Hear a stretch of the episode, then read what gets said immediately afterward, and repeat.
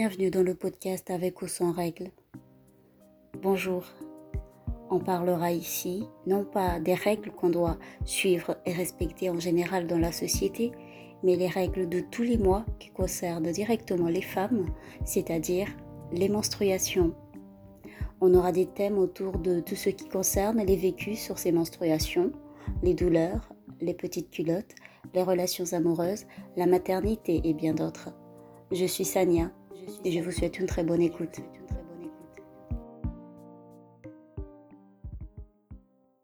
Et si on parlait de l'hygiène pendant les règles?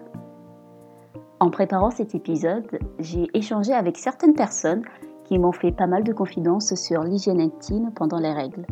Ce que j'ai remarqué, c'est que les hommes n'osaient pas en parler facilement à leurs partenaires, à leurs sœurs, à leurs amis, amis avec eux évidemment, qui leur sont proches.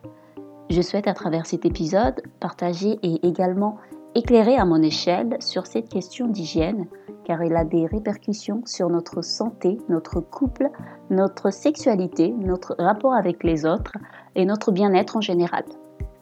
Avant tout, il ne faut pas se contenter de papier toilette uniquement en période menstruelle et surtout éviter les lingettes intimes, car peu importe la protection menstruelle qu'on adopte, on a besoin d'utiliser de l'eau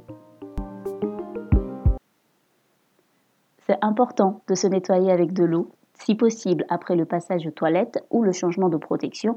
Pourquoi? Parce que tout simplement, si on peut la boire et qu'elle ne nuit pas à notre santé, on peut donc l'utiliser pour tout le corps et donc aussi sur nos parties intimes. On n'a pas forcément besoin de savon ou de gel intime, de gants de toilette ou de crème lavante. On peut se contenter de l'eau uniquement tant qu'elle est accessible et surtout propre. Il y a quelques pratiques et gestes à éviter, mais également à adopter. Le gel intime, par exemple, est à éviter au quotidien, car le plus souvent, il faut l'utiliser quand on a des démangeaisons. Et comme j'aime souvent le répéter, n'hésitez pas à consulter votre médecin ou à demander conseil avant de vouloir utiliser un gel intime. Même si on dit que le gel nettoyant intime a un pouvoir antiseptique, il peut également contenir des composants agressifs sur nos parties intimes, les filles.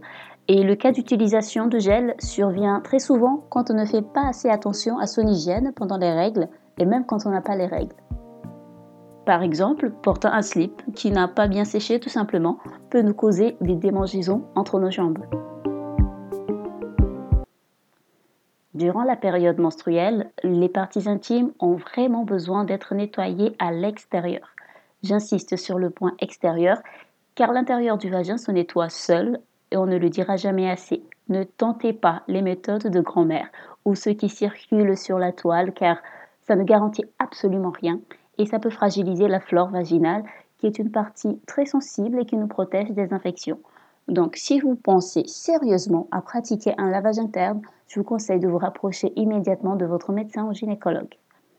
En plus de se nettoyer avec de l'eau, pour une bonne hygiène intime, il faut éviter de mettre des habits trop serrés en période menstruelle, car ça provoque et augmente la transpiration. C'est bien de se sentir à l'aise avec ses habits et c'est un choix aussi de vouloir porter des pantalons qui dessinent nos formes, etc.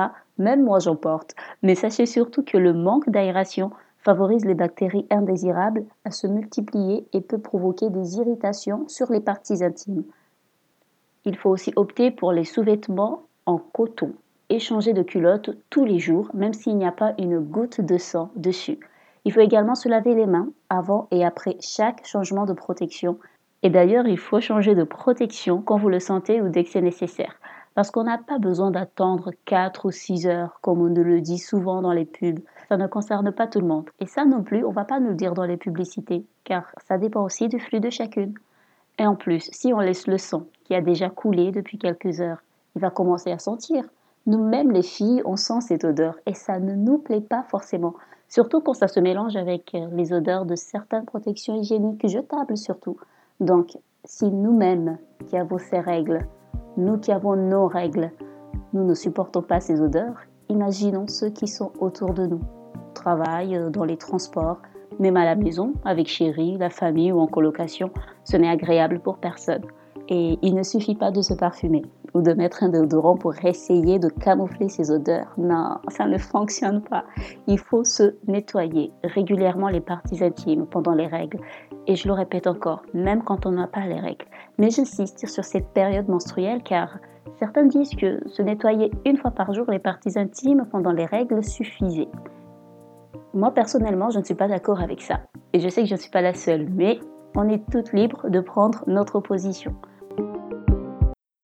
Je pense que se nettoyer les parties intimes uniquement le matin ou le soir me paraît insuffisant. Parce que même dans la nuit, par exemple, quand on va changer de protection, on peut se nettoyer, et en journée aussi, si l'occasion se présente, tant que l'eau est accessible et propre. On n'a pas besoin d'attendre à la fin de la journée quand on prend une douche pour se nettoyer les parties intimes, par exemple. D'ailleurs, j'aimerais vous faire un petit rappel. Si vous avez besoin de parler d'hygiène intime avec une fille en particulier, il faut le faire avec délicatesse. Il faut le faire avec une bonne qualité de communication et surtout mesurer les paroles et le ton qu'on va employer. Essayez de ne pas bousculer ni manquer de respect et encore moins passer par la moquerie parce que c'est quand même délicat comme sujet et certaines peuvent rapidement être vexées et se replier sur elles, même si elles vous remercieront plus tard car ça leur fera du bien. Elles le sentiront dès qu'il y aura un changement dans leurs gestes d'hygiène intime. Mais faites quand même attention. D'ailleurs, est-ce que vous savez que dans certains pays et certaines cultures, les filles ne se douchaient qu'une fois par semaine, qu'elles aient leurs règles ou pas? Et ce n'est pas une question de manque d'eau ou de douche pour se laver, cela fait partie de leur quotidien. Et quand elles changent de pays et fréquentent de nouvelles personnes, ce n'est pas automatique pour elles de changer leur manière de vivre leur hygiène. C'est juste un exemple pour vous dire à quel point parler d'hygiène, c'est complexe. Et encore plus quand il s'agit de l'hygiène intime d'une femme, et encore plus quand il s'agit de la période menstruelle. Toutefois, il est nécessaire d'aborder le sujet de temps en temps, car on a besoin de savoir tout ce qui concerne nos parties intimes, ne serait-ce que pour être en bonne santé. Je vous invite à partager cet épisode qui sera certainement bénéfique pour beaucoup de personnes et surtout, n'hésitez pas à me partager vos astuces pour avoir et garder une hygiène intime irréprochable les filles. Vous pouvez m'écrire sur l'adresse email avec ou sans règle pluriel at gmail.com ou me retrouver sur Instagram avec tiré de base Salia. Je me ferai un plaisir de les partager et d'échanger avec vous. Prenez soin de vous et on se retrouve dans le prochain épisode avec ou sans règle.